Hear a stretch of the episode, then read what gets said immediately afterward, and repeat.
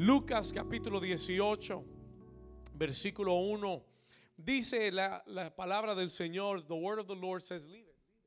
La palabra del Señor dice, también le refirió Jesús una parábola sobre la necesidad de orar siempre y no que... Una vez más, léalo conmigo, dice, y también le refirió Jesús una parábola sobre la necesidad de orar cuando y no que diciendo había, ponle atención, había en una ciudad un juez que ni temía a Dios ni respetaba a hombre. Y había también en aquella ciudad una, una qué? La cual venía a él diciendo, que le decía, hazme justicia de mi adversario. Mas él no quiso por algún tiempo. Pero después de esto, escuche acá, dijo dentro de sí, ponle atención, pay attention to this.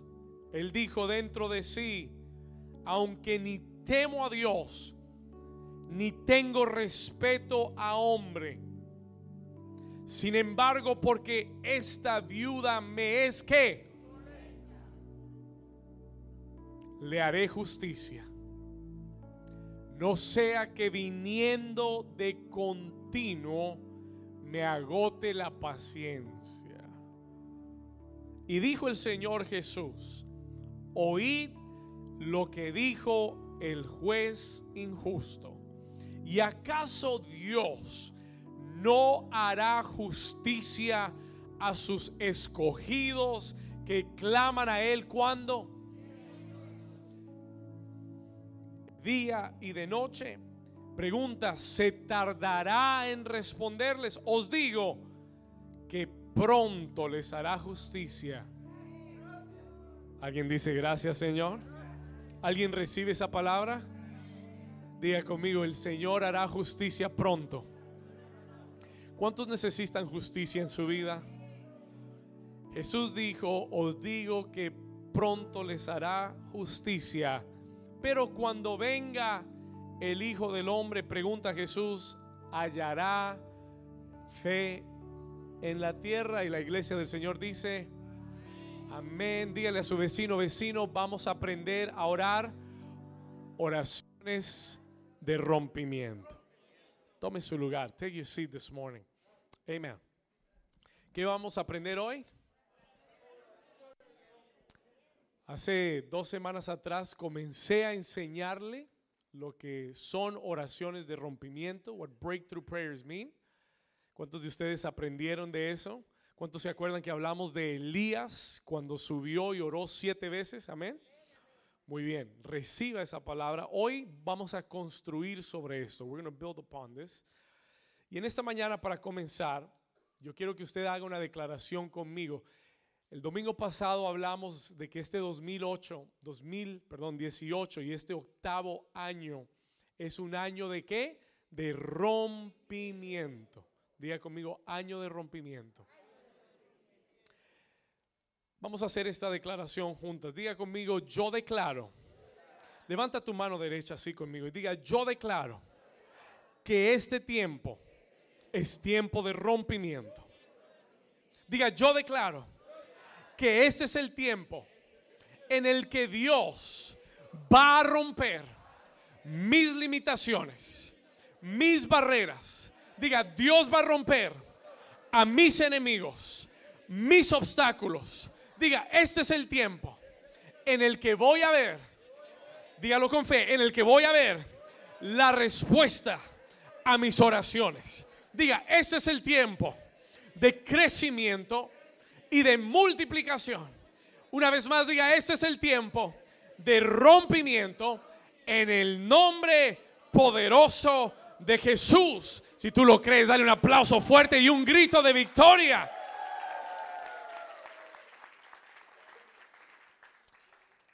Rompimiento es el poder de Dios para quebrantar lo que te ha detenido. Rompimiento es el poder de Dios para quebrantar todo límite y limitación, todo enemigo, toda barrera que te ha detenido en tu vida. Nosotros hace unas semanas atrás comenzamos a identificar que en nuestras vidas han habido fortalezas, que en nuestras vidas hemos tenido y han habido limitaciones. ¿Alguien aquí tiene limitaciones que tiene que romper en su vida?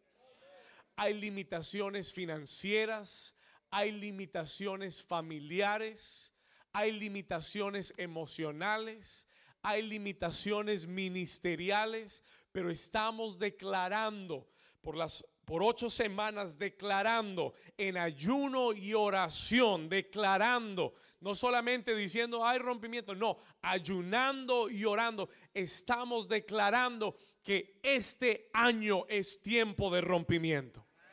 Que lo que has venido orando por mucho tiempo está a punto de manifestarse en tu vida. Solo cuatro lo creyeron, gloria a Dios que lo que has estado orando y creyendo por tanto tiempo, hay gente aquí que ha venido orando por algo por años en su vida. Y yo estoy creyéndole a Dios y estoy predicando esta palabra, no porque no tengo nada más que predicar, tengo otros mensajes más bonitos, pero estoy predicando esta palabra porque Dios me tiene a mí convencido, ¿alguien está aquí? Dios me tiene convencido que este tiempo y antes que este 2018 termine, esta iglesia va a haber un rompimiento en su vida. Vamos, eso merece un mejor aplauso. Si fuera la palabra del pastor, no aplauda, pero si es la palabra de Dios para nosotros, hay que emocionarse y hay que tener expectativa. Esto se va a poner bueno hoy. Rompimiento es el poder de Dios para quebrantar todo lo que te ha detenido. La pregunta es, the question is, pastor, ¿cómo desatamos esa unción de rompimiento? ¿Cómo se desata el rompimiento en nuestra vida? Si ya Dios nos ha hablado de rompimiento, how do we release that? ¿Cómo lo desatamos? Es muy importante que usted aprenda y entienda que hay una clave fundamental. There's a fundamental key. Todos aquellos que van al cielo y toman notas, escriban esto. La oración, prayer, escriba esto. La oración es la clave fundamental para desatar el rompimiento en tu vida. Eso quiere decir, that means que nunca verás rompimiento si no hay oración en tu vida. Alguien dice amén. Una vez más, la oración, write this down. Prayer is, la oración es la clave. Esto no es que el pastor va a venir y va a decir en el nombre de Jesús, rompimiento. Y todas las barreras y los límites se te cayeron de encima y, por obra de arte de magia tú saliste transformado. It's not going to happen like that. El reino de Dios no es Disney. Esto no es abra cadabra, chispun, chispun y ya. Quedaste libre, próspero, sano. No, esto no trabaja así. La oración, tu oración, es la clave fundamental para ver el rompimiento en tu vida. Amén. ¿Cómo es que yo voy a ver rompimiento en mi vida, pastor? Cuando tú te determines a orar. Por eso es que el Señor nos tiene en ocho semanas, todos los lunes, orando y ayunando. ¿Y sabe qué?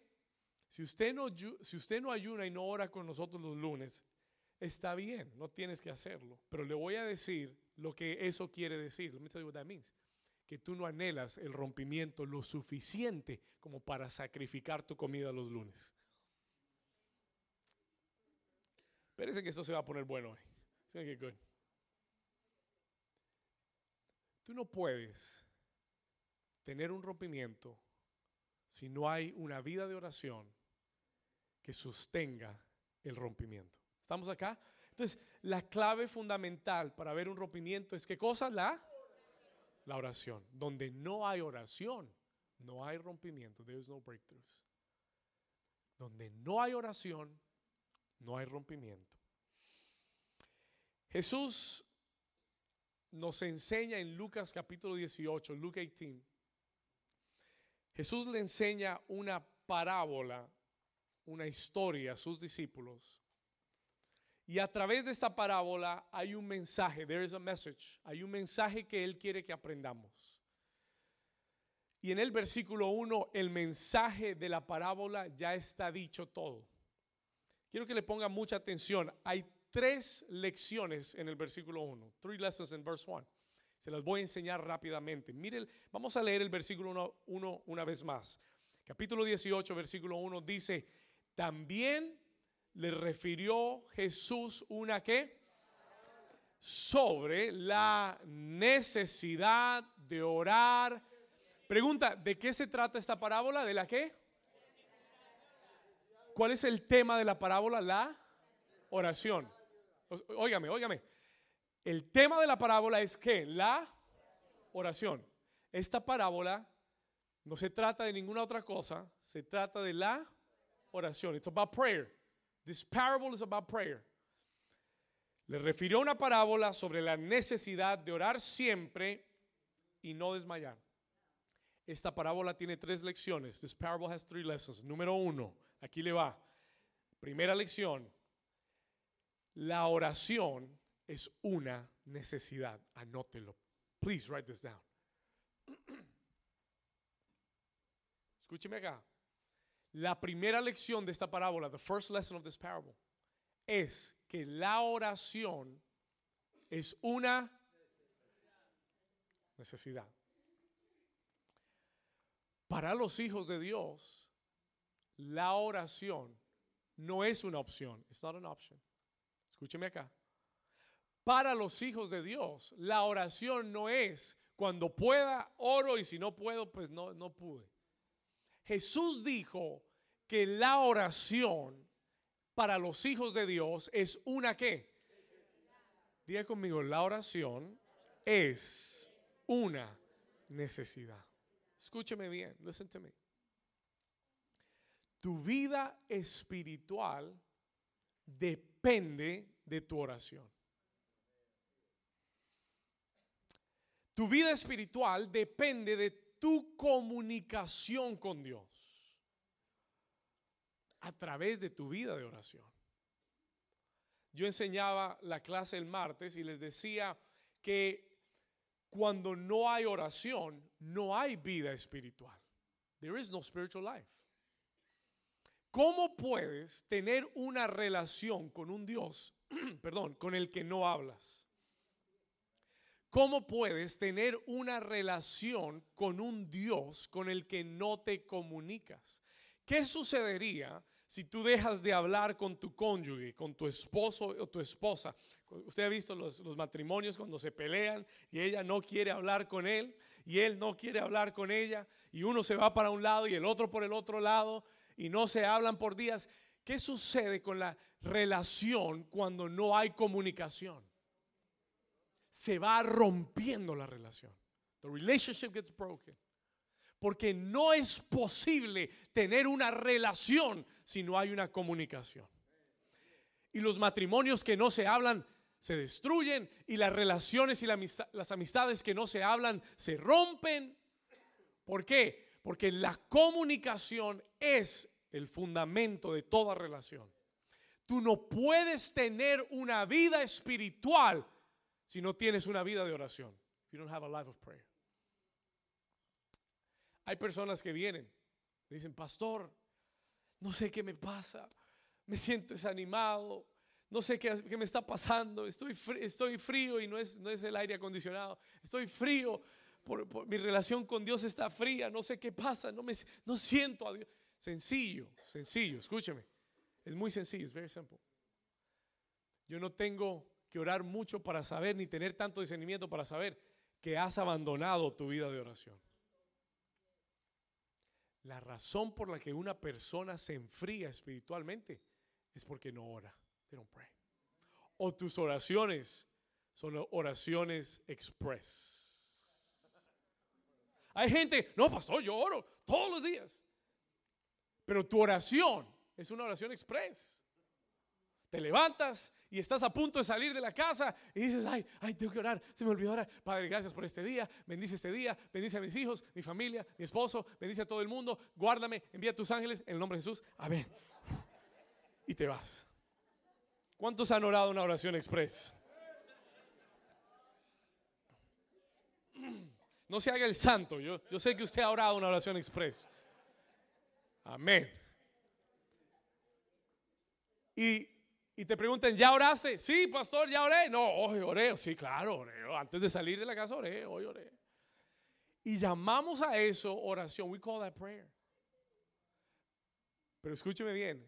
Estoy hablando de una vida de oración.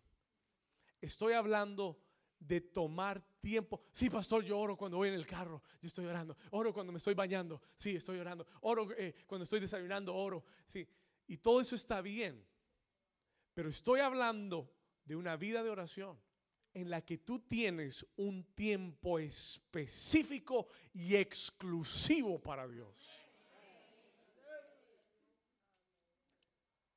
Hay gente que hace, comete el mismo error que comete con su familia, lo comete con Dios que es dedicarle tiempo de presencia, pero no tiempo de calidad. Hay mucha gente que simplemente está en la casa, pero no pasa tiempo con sus hijos. Dice, yo estuve ahí, pero nunca les nunca te sentaste a hablar con ellos. Nunca te sentaste a darles tiempo. ¿Cuántos me están entendiendo? Y Dios requiere tiempo de calidad y al menos que tú le des a Dios tiempo de calidad, tu vida espiritual no va a ir a ningún lado. Siempre vas a estar afligido, siempre vas a estar en problemado, siempre vas a estar triste, siempre vas a estar frío espiritualmente. Why? El problema no es tu iglesia y el problema no es tu pastor, el problema es tu tiempo de oración. El problema es que no oras. Jesús dijo que la oración es una que. Toca a tu vecino y dile, vecino, necesitas orar.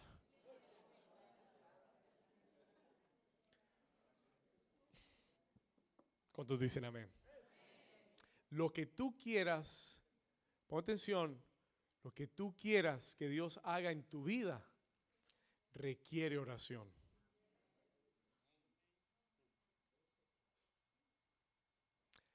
Lo que tú anheles que Dios haga en tu vida requiere oración. Prepárese porque el próximo domingo le voy, le voy a enseñar cómo orar efectivamente. How to pray effectively. Pero pon atención a esto. Lo que Dios hará en tu vida requiere oración. Requires prayer. ¿Sabe? Cuando yo miro la Biblia, me tomé la tarea de mirar la escritura y leer y encontré que nadie en la Biblia oró más que Jesús. Escúcheme bien. Pon atención a esto. Nadie en la escritura oró más que Jesús. Y eso que Jesús era el Hijo de Dios y tenía tanto poder y autoridad pero Él nos demostró a nosotros que sin oración no podemos hacer nada para Dios. ¿Alguien dice amén? Y nos enseñó a orar y nos habló exclusivamente de la necesidad de orar. Segunda lección, anote esto. Primero, la oración es una necesidad. Número dos, debes orar siempre. Anote esto. This is important. ¿Cuándo es siempre, pastor? Siempre es siempre. Siempre es en todo momento. A mí me asombra mucho o me, me molesta. Escuche esto. A mí me molesta cuando uno ve una tragedia en algún lugar y se ha vuelto famoso la frase pray for pray for Orlando, pray for Nashville, pray for California, pray for Escuche, ponme atención. Y me molesta, ¿sabe por qué? Porque Dios nos llamó a nosotros a orar siempre. La gente hoy ora después de la tragedia. Listen to this.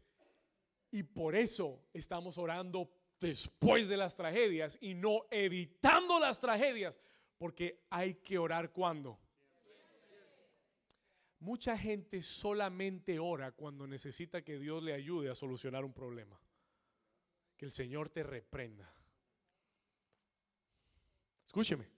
Mucha gente solo ora después de la tragedia. Pero le voy a decir algo y le voy a enseñar una clave. Si oraras antes, tal vez la tragedia nunca hubiera llegado. Alguien dice amén. Porque Él dijo, orad siempre, en todo momento. ¿Te está yendo bien? Ora. ¿Te está yendo mal? Sigue orando. Y es más, cuando tú has estado orando, cuando todo va bien y oras cuando las cosas van mal, te garantizo que esa oración va a tener más efectividad porque has estado orando todo el tiempo. Dios no quiere hijos aprovechados. ¿Usted sabe esos hijos que solo vienen o llaman cuando algo va mal? Usted sabe esa gente que solo lo busca o lo llama cuando necesita algo. No me llamó para mi cumpleaños, no me llamó para Navidad, no me llamó para Año Nuevo, no me llamó para, para, el Día del Pastor, pero... Por ahí viene, por ahí viene, es un día de estos. Escúcheme, pero cuando necesitaba dinero, pip, pip, pip, pip, pip, pip, pip. Hola pastor, ¿cómo estás? Dios te bendiga. O hola papi, ¿cómo estás? Hola ma, ¿cómo estás? Y la mamá dice, ¿y dónde has estado todo este tiempo? ¿Ah? ¿Y dónde has estado todos estos, todos estos meses? Where have you been? Escuche, pon atención. Y usted se ríe, pero lo mismo hacemos con Dios. La próxima semana le voy a enseñar la base de la oración efectiva. You know what is the base of an effective prayer? Relationship. Eso se lo dejo para después. Eh, escúcheme, listen to me. A veces vamos donde Dios cuando hay una necesidad, oramos después de una tragedia o después de una calamidad. Y el Señor Jesús dijo, es necesario orar siempre. Y yo te garantizo, porque es bíblico y está en toda la Biblia, te garantizo que el orar cuando las cosas van bien y decirle, Señor, líbranos del mal, te va a traer protección a tu vida para que, no- para que ningún mal toque a tus hijos, ni a tu familia, ni a tu cónyuge, ni a tu esposo, ni a tu iglesia. Alguien dice amén. Y por eso Dios quiere enseñarnos a orar. ¿Cuándo? Toca a tu vecino y dile, vecino, hay que orar siempre. Efesios 6, 18, anótelo en su Biblia, write this down in your Bible. Thank you, sir. Efesios 6, 18, mire lo que dice. Léalo conmigo, dice, orando cuándo? Mírelo aquí, aquí arriba, ¿qué dice? Efesios 6, 18, léalo conmigo en voz fuerte, dice, orando, ¿cuándo? No lo escucho, ¿cuándo? Orando en todo tiempo con qué? Y súplica en el Espíritu y qué? Velando en ello con toda qué? Perseverancia y súplica por quienes. ¿Cuántos dicen amén? Tercera lección, third lesson. Primero, ¿cuál es la primera? La oración es una, ¿qué? Segunda, segunda lección hay que qué? Orar siempre. Tercera lección, anótelo. Yo amo a la gente que anota. I love people that write down notes. Tercero, tienes que orar sin desmayar. Número tres, number three. Pray, pray without fainting. Mire lo que dijo en el versículo 1, la necesidad de orar siempre y no qué? Y no desmayar. Lo tercero que Jesús enseña, número uno, la oración es una necesidad. Número dos, hay que orar siempre. Número tres, hay que orar sin desmayar. Y esta parte es muy importante. Es igual de importante a las demás. Escúcheme. Y Jesús la menciona porque Él sabe, Jesus knows, pon atención, Jesús sabe que van a haber muchas ocasiones donde tú y yo vamos a estar orando y esperando algo de parte de Dios, una respuesta de Dios o el cumplimiento de una promesa en nuestra vida, de una palabra en nuestra vida, y vamos a tener la tentación de desmayar. Vamos a tener la tentación de dejar de orar por aquella cosa que estamos pidiendo. ¿Alguien aquí ha orado en algún momento por algo y se ha cansado porque no ha visto la respuesta? You haven't seen the answer. ¿Cuántos honestos hay aquí? Gloria a Dios. Aquí estoy yo también. Escúcheme. Y Jesús dice, es necesario orar sin desmayar. Es necesario seguir orando aunque aún no veas la respuesta. Porque es que tú y yo oramos por algo y al no ver un cambio inmediato, ah, no, eso no era de Dios. Ah, eso no es la voluntad de Dios. Dios no me lo dio. Todo lo contrario, todo lo contrario. Él dice, tienes que orar. Y te estoy diciendo esto porque yo sé que algún un día te vas a querer rendir en la oración y por eso tengo que enseñarte esta parábola para que cuando venga ese día te acuerdes de esta parábola y no desmayes en la oración. ¿Alguien dice amén? Alguien aquí hoy Dios va a resucitar su vida de oración y su perseverancia en la oración hasta que vea la respuesta. ¿Cuántos le pueden dar un aplauso al Señor? Que hoy sea el día. Let today be that day. Toca a tu vecino y dile, vecino, no te rindas en la oración. Dile, no desmayes en la oración. Sigue orando, keep praying, sigue creyendo, sigue perseverando. ¿Hasta cuándo, pastor? Until when? ¿Hasta cuándo? Hasta que veas la manifestación de la respuesta. Oh, porque la respuesta ya está. Lo que estás esperando es la que? La manifestación. Ponme atención. Diga conmigo, ya la respuesta está. Lo aprendimos hace dos semanas atrás. Daniel, el ángel viene a donde Daniel y le dice, desde el primer día que oraste, ya la respuesta había sido enviada. Diga conmigo, la respuesta ya está.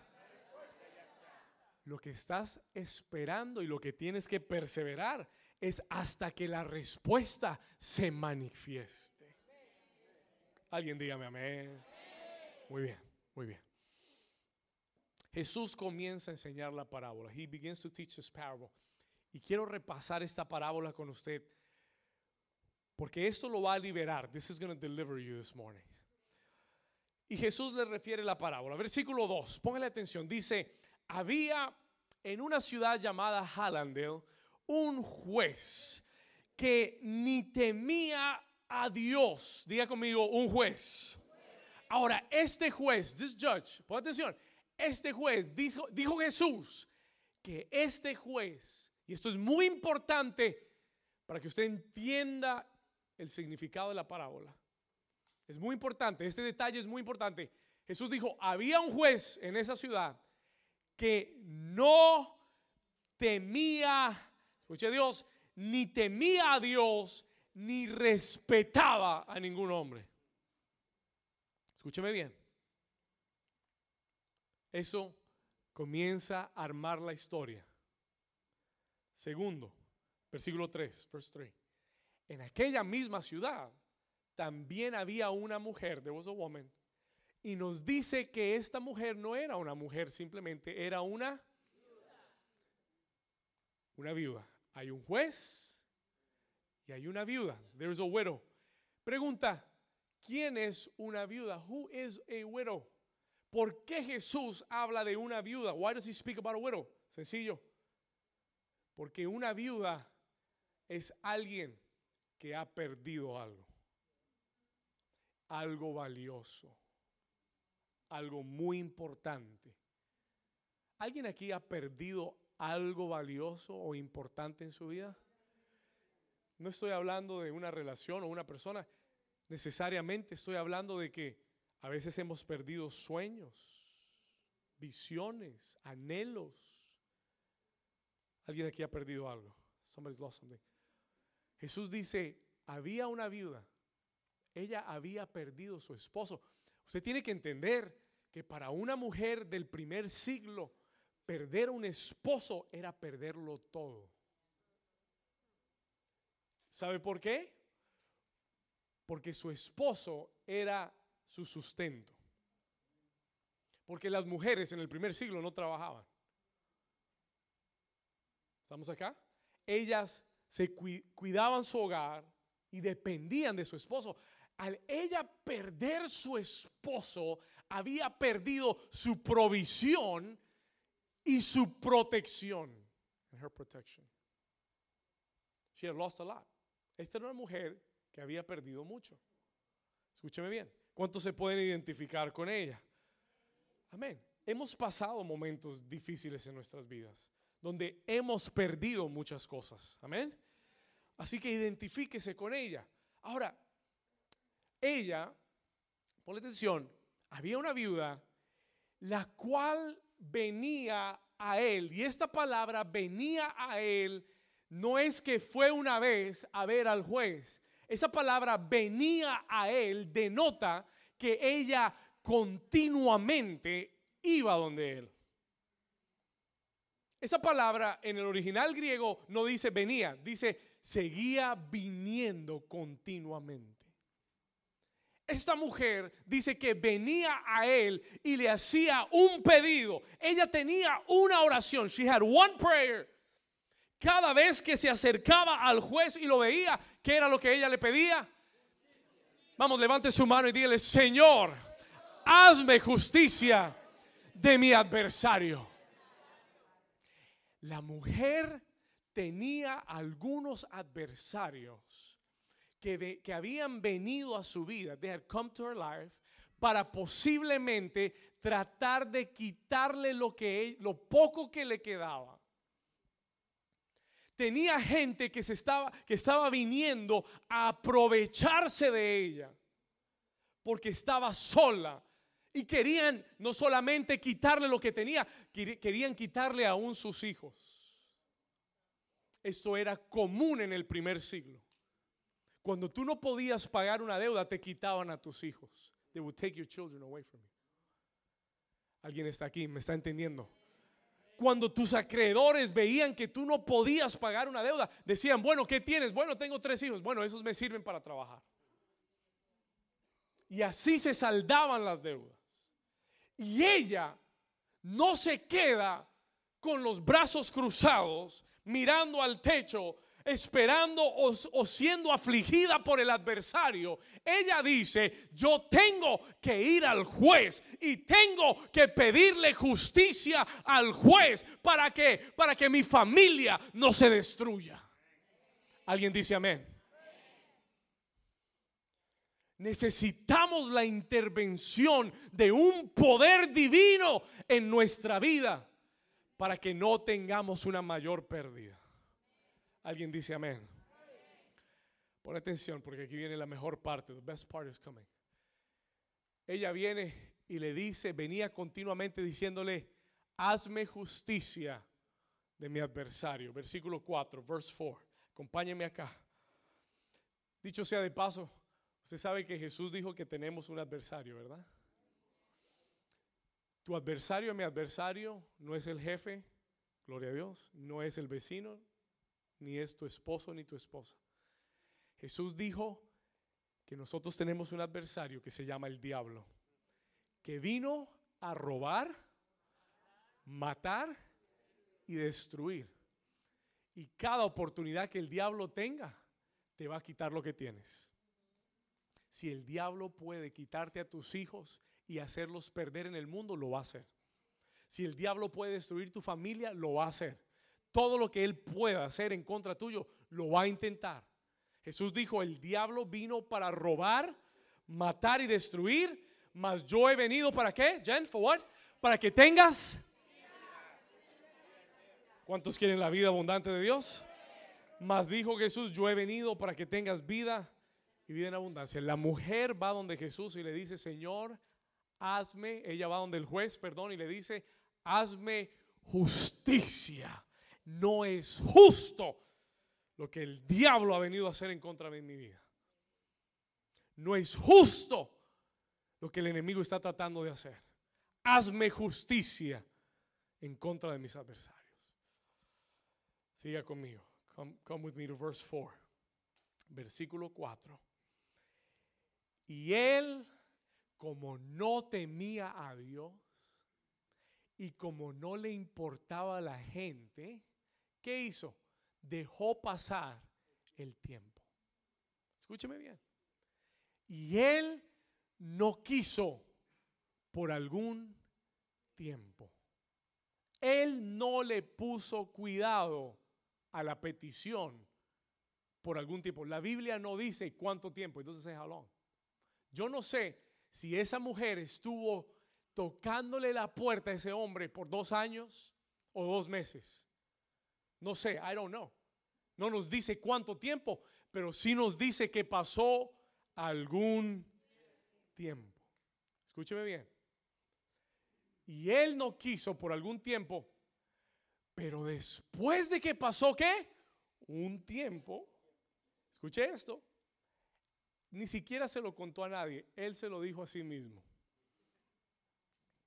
Él se dijo dentro de sí, aunque ni a Dios, I don't fear God, ni tengo respeto a hombre, versículo 5, sin embargo, porque esta viuda me es una molestia. Porque esta viuda es, un, es como una piedra en el zapato para mí. ¿Cuántos han tenido una piedra en el zapato? Oh my God. Caminando con la.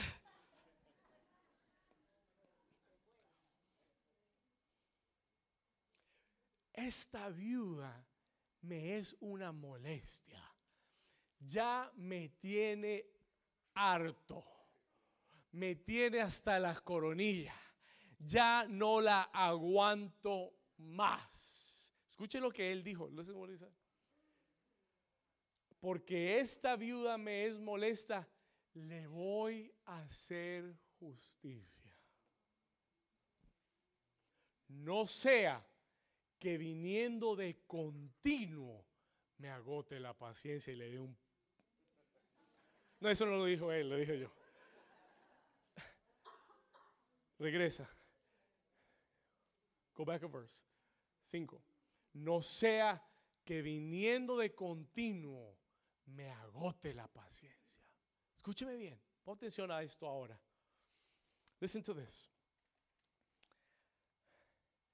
Existe un nivel de oración.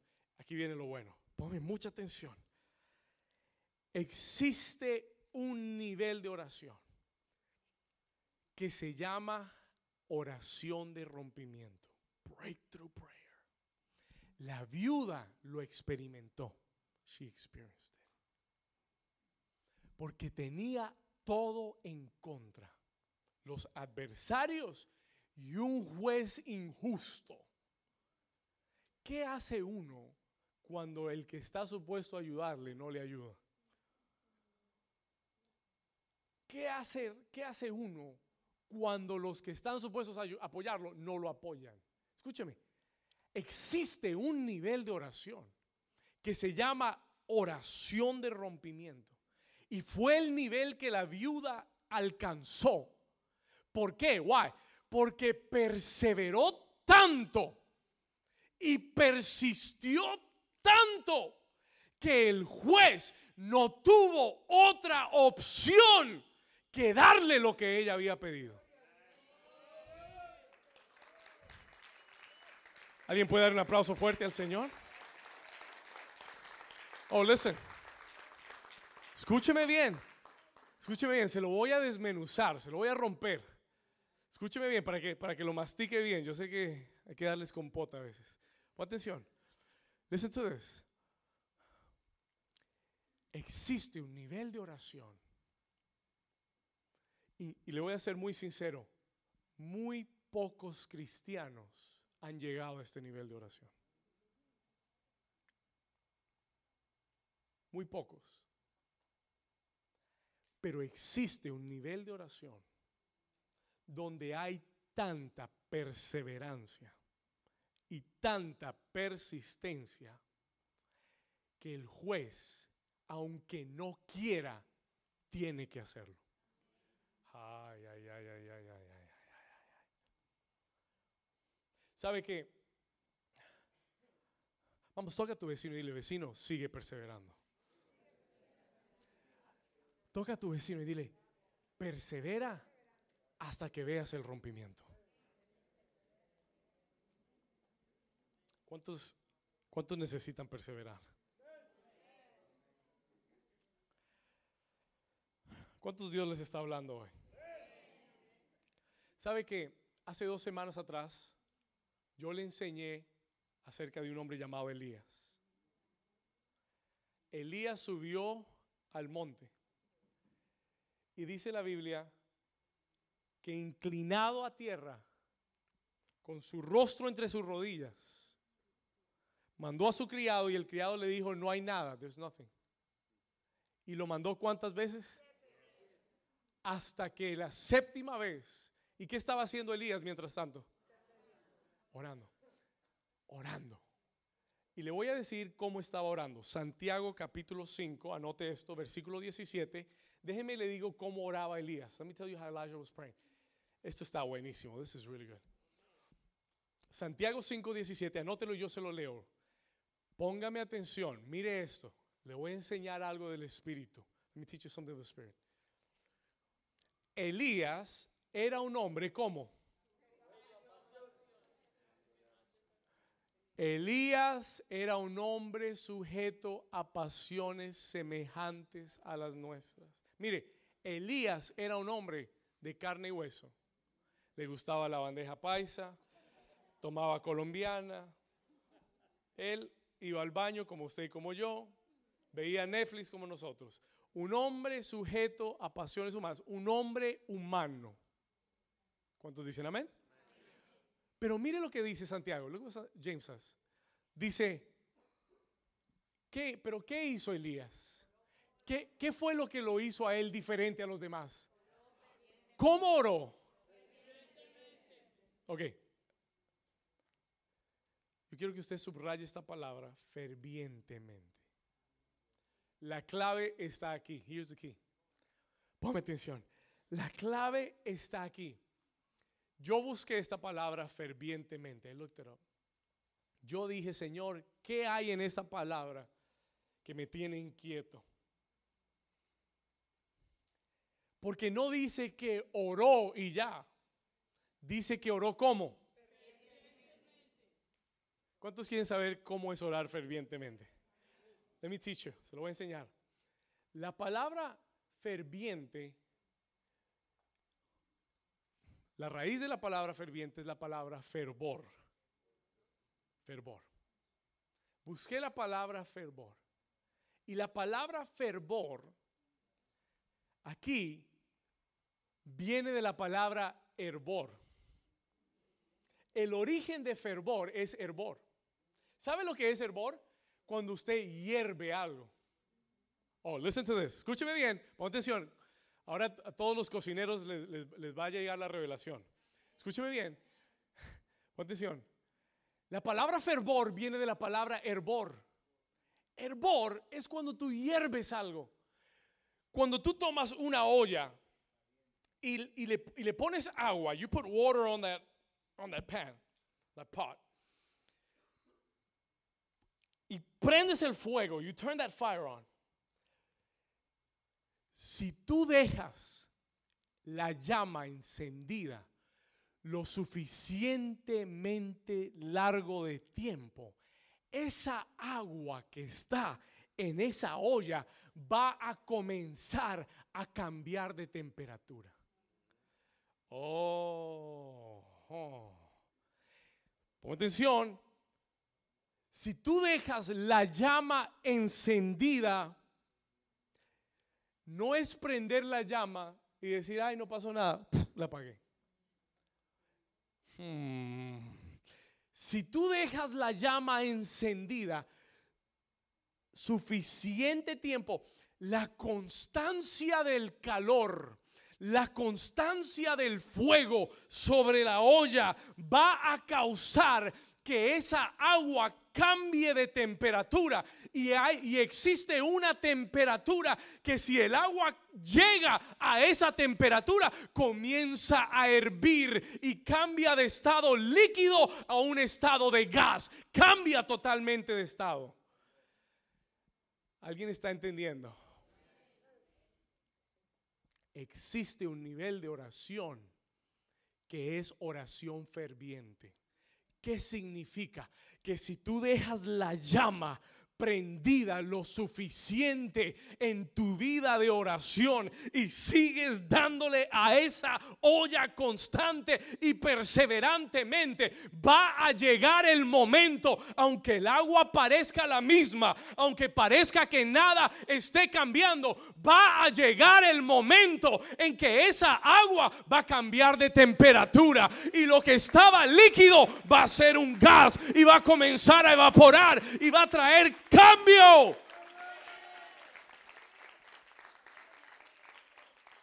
¿Lo entendió? La oración ferviente es la oración de la llama encendida. Pero ¿sabe, lo, ¿sabe cuál es el problema suyo y mío? Prendemos la llama cinco minutos y como no vemos nada, ya la apagamos. no, el Señor no quería nada. No pasó nada, nada cambió. No, no, baby, that's not the, that's not the key. La clave es, deja la llama encendida. ¿Hasta cuándo? Hasta que cambie la temperatura del agua. Hasta que comiences a ver que eso comienza a echar burbujas. Y si lo dejas suficiente tiempo, esa agua desaparece por completo. ¿Cuántos dicen amén? ¿Alguien entendió la revelación? No te rindas en la oración, porque existe un nivel de oración llamada oración de rompimiento, que mientras que tengas la llama encendida como Elías, que oró como fervientemente para que no lloviese y no qué. Y no llovió sobre la tierra. Él oró fervientemente y los cielos se cerraron por tres años y medio. Y siguiente versículo, versículo 18, y volvió a orar y el cielo dio lluvia y la tierra produjo su fruto. ¿Alguien me está entendiendo? Pastor, ¿cómo voy yo a ver a mi familia salva? Con oración ferviente. Oh, yo pensé que una oración en el nombre de Jesús ya era suficiente. Padre, salva a mi esposo. Te lo pido en el nombre de Jesús. Amén. ¿Cómo va a llegar el cambio a mis finanzas? Señor, dame un buen trabajo, prospérame, te lo pido en nombre de. Amén. It's not going to come. No se va a abrir ni el techo de tu casa, nada se va a abrir. Nothing is going to happen. Escúcheme. Para que la oración traiga rompimiento, tiene que ser ferviente. Toca a tu vecino y dile, vecino, tu oración tiene que ser ferviente. Vamos, tóquelo y dígale, tu oración tiene que ser ferviente. Fervent prayer. Alguien dice amén. Alguien aquí dice, pastor, yo voy a orar con fervientemente hasta que el cielo se abra. I'm gonna pray. Oh, escúcheme, Dios me tiene a mí orando fervientemente. Estoy orando como en ningún otro tiempo de mi vida. Quiero que sepa que su pastor está con la llama encendida desde la mañana hasta la noche. Y estoy orando porque le estoy pidiendo a Dios lo que Él me prometió hace dos años atrás cuando me habló y me dijo, David, te estoy dando unción de multiplicación. Y yo le estoy diciendo, Señor, tú me lo dijiste y ahora aquí está la llama. Here is the flame. Padre, trae el crecimiento, trae las multitudes, trae, Señor, la multitud. Alguien dice amén. Alguien le da un aplauso fuerte a Jesús. ¿Sabe por qué estoy orando? Estoy orando por tu sanidad. Estoy orando por tu familia. Estoy orando por tu prosperidad. Pero tú tienes que prender la llama en tu tiempo de oración. Tienes que prender la llama en tu casa. Jesús dijo, mi casa será llamada, no, no, no casa de adoración. Jesús dijo, mi casa será llamada, no, no casa de amistad, casa de amigos. ¿Cuántos dicen amén? Jesús dijo, mi casa será llamada casa de oración. Diga conmigo, esta es una casa de oración. Ustedes son los, que lo dijo Jesús, los que lo han convertido en una cueva de ladrones. Se han puesto a armar otras cosas que no deben armar, haciendo cosas que no deben estar haciendo, cuando lo que Dios demanda de nosotros es que oremos fervientemente. Y la casa de Dios debe ser casa de oración. Tu casa debe ser casa de oración. Alguien recibe esa palabra.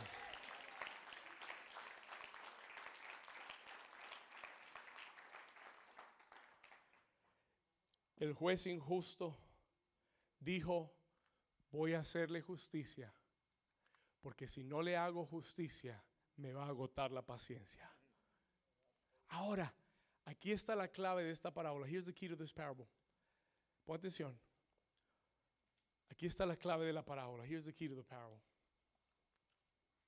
Versículo 6. Sigamos en Lucas 18, versículo 6. Luke 18, verse 6. Ya estoy llegando. I'm almost there. ¿Cuántos Dios les está hablando? Versículo 6, verse 6. Jesús, después de que dice las palabras del juez injusto. Dice en el versículo 6, el Señor les dijo, oíd lo que dijo el juez injusto. Jesús quiere que tú le pongas atención a lo que dijo el juez injusto. ¿Qué dijo? ¿Qué fue lo? Go back, verse 5, versículo 5. ¿Qué fue lo que dijo? Yo no temo a Dios, no temo a los hombres, pero porque, no, no, no, no, no, no que me haré justicia. No, atención. Listen. ¿Qué dijo el juez? Yo no temo a Dios, no temo a los hombres, pero sin embargo, porque esta viuda me es molesta, porque me sigue molestando, porque me está colmando la paciencia, entonces no sea que le haré justicia, no sea que viniendo de continuo me agote la paciencia. Ahora, Aquí está la clave. Here's the key. Escúcheme bien. Jesús está enseñando una parábola no de comparación a Dios. Escúcheme. Él no está diciendo que Dios es un juez injusto. No. Esta es una parábola de contraste. Escúcheme bien. It's a contrast parable. Míreme acá. Él está diciendo, si un juez injusto hizo justicia porque alguien le agotó la paciencia, versículo 8, verse 8, vaya aquí conmigo, versículo 7, perdón, si un juez injusto hizo justicia porque una mujer le agotó la paciencia, entonces les dice, ¿acaso Dios no hará qué cosa? Justicia a sus quienes, a sus escogidos que claman a Él de día. Y sí, Dios, Jesús no está comparando a Dios con un juez injusto. No, Él está haciendo un contraste. He's making a contrast. Él está diciendo, si un juez injusto fue capaz de hacer justicia porque alguien le agotó la paciencia, cuánto más Dios hará a sus escogidos que claman a Él de día y de noche.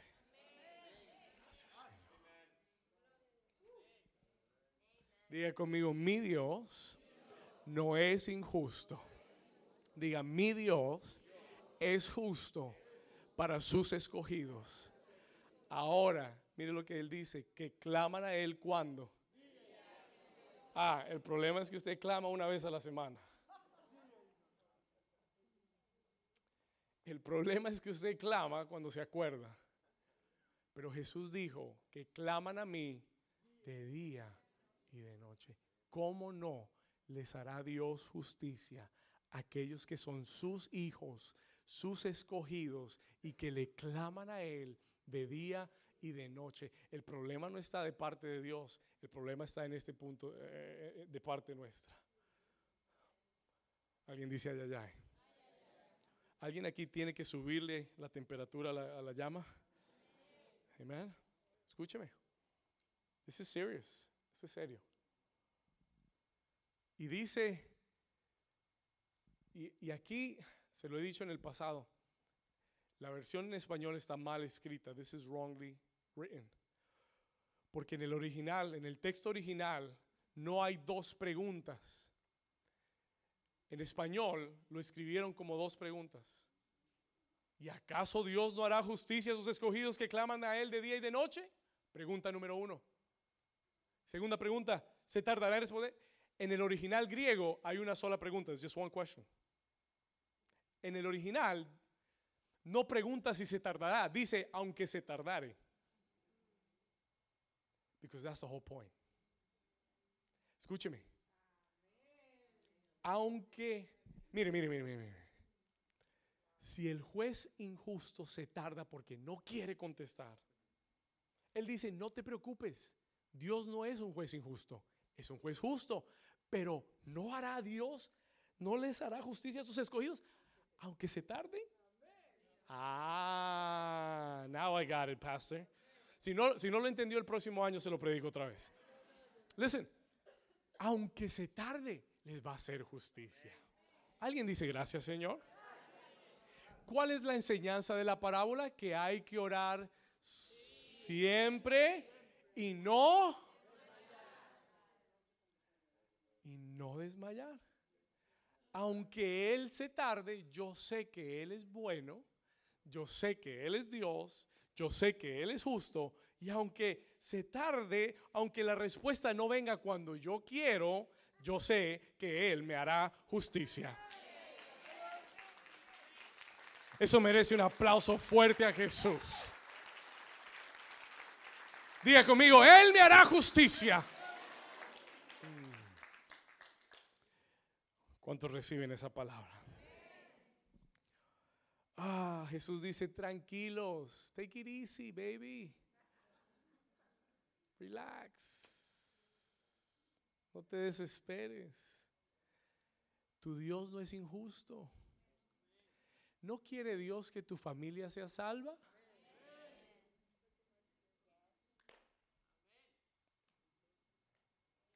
Co- Comienza a orar con fervor y, espera y mira cómo Dios lo va a hacer. Hace 20 años atrás mi familia no era salva. Hoy, 20 años después, toda mi familia es salva. Primos, hermanos, tíos, todos son salvos.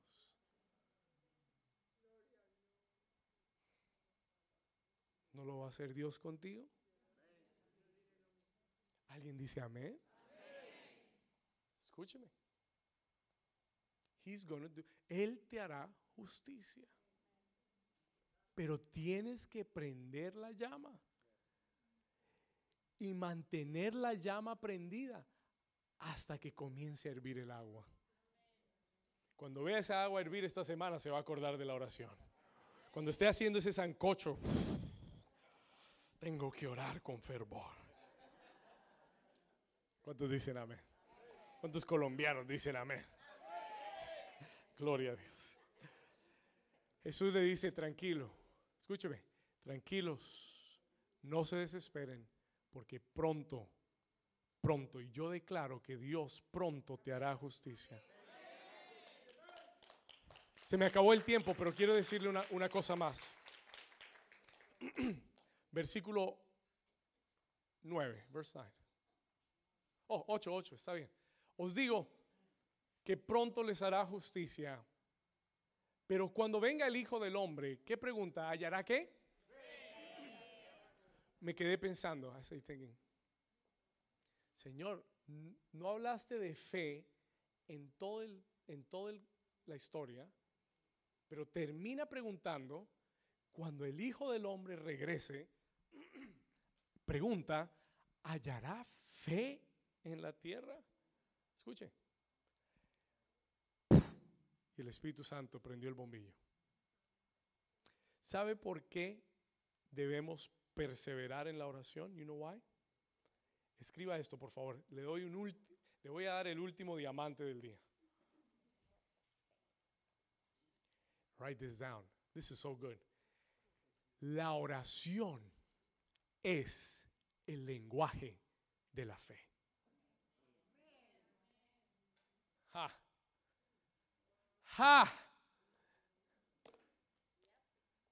Prayer is the language of faith. Let me tell you something. Amárrese los cinturones. Pon atención. Escuche esto. La razón, la razón por la que no oras no es porque no tienes tiempo, es porque no tienes fe. Amárrese el pantalón.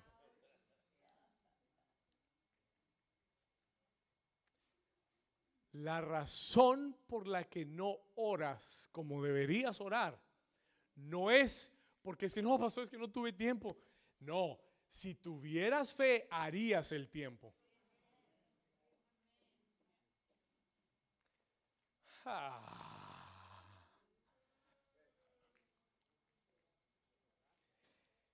Tú dejas de orar cuando dejas de creer que la oración está teniendo efecto. Oh, pero pregunta, si tú creyeras totalmente que tu oración es, si tú, estás viendo el agua y tú, estás, y tú dices, Todo este, toda esta llama que le puse a esta agua y, y ahí está el agua igualita. Entonces tú dices, lo voy a apagar, you turn it off. ¿Por qué? Porque dejaste de creer y de tener fe que tu oración está teniendo efecto. ¿Alguien me está entendiendo? Miren lo que dice, anote esta cita, Mateo 21, 22, Matthew 21, 22. Miren lo que dice Jesús en Mateo 21, 22. Miren lo que dice. Mire, léelo conmigo, en voz fuerte. Dice, y todo, ¿cuánto? ¿Cuánto? ¿Cuánto es todo? Trabajo, familia, finanzas, iglesia, emociones, salud. Él dijo, ¿y, ¿y cuánto? Todo lo que pidieres en oración, ¿qué tienes que hacer? ¿Qué hay que hacer?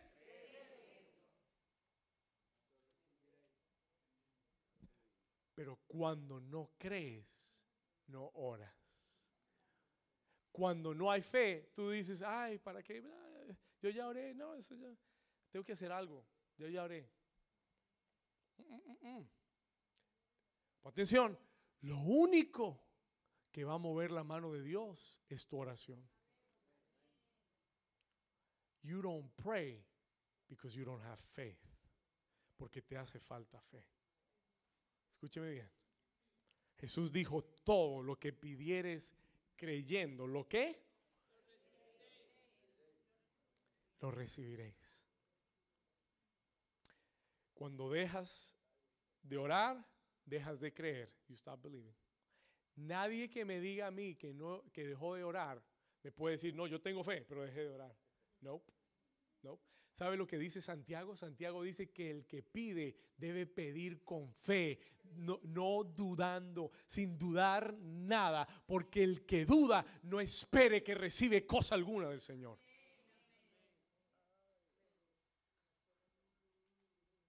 if you don't pray with faith, you won't receive anything. Escúcheme. Una vez más, voy a, voy a terminar con esto. I'm going to finish with this. Voy a terminar con esto. Escuche bien.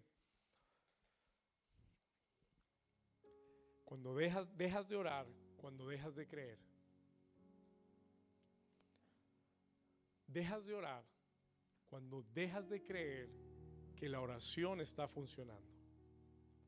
Pero hoy yo vine a decirte que lo único que va a cambiar tu vida, el único que te puede hacer justicia, el único que va a transformar y romper los límites y limitaciones. Tú ya has tratado 20 años, te has matado trabajando. Has peleado con tus hijos, te has peleado con todo el mundo y nada ha mejorado. Ya lo hiciste a tu manera. ¿Qué tal si ahora tú vuelves tu corazón a Dios y le dices, Señor, perdóname, porque yo dejé de orar. Perdóname porque dejé de creer que tú podías hacerlo en mi vida. Mi familia está en tus manos. Mis finanzas están en tus manos. Mis hijos están en tus manos. Yo voy a orar hasta que tú me hagas justicia. Levanta tus manos, ponte de pie conmigo. Levanta tus manos al cielo. Just lift up your hands to the heavens. Levante sus manos al Señor. Su presencia está en este lugar. The presence of the Lord is here. Levanta tus manos a Él.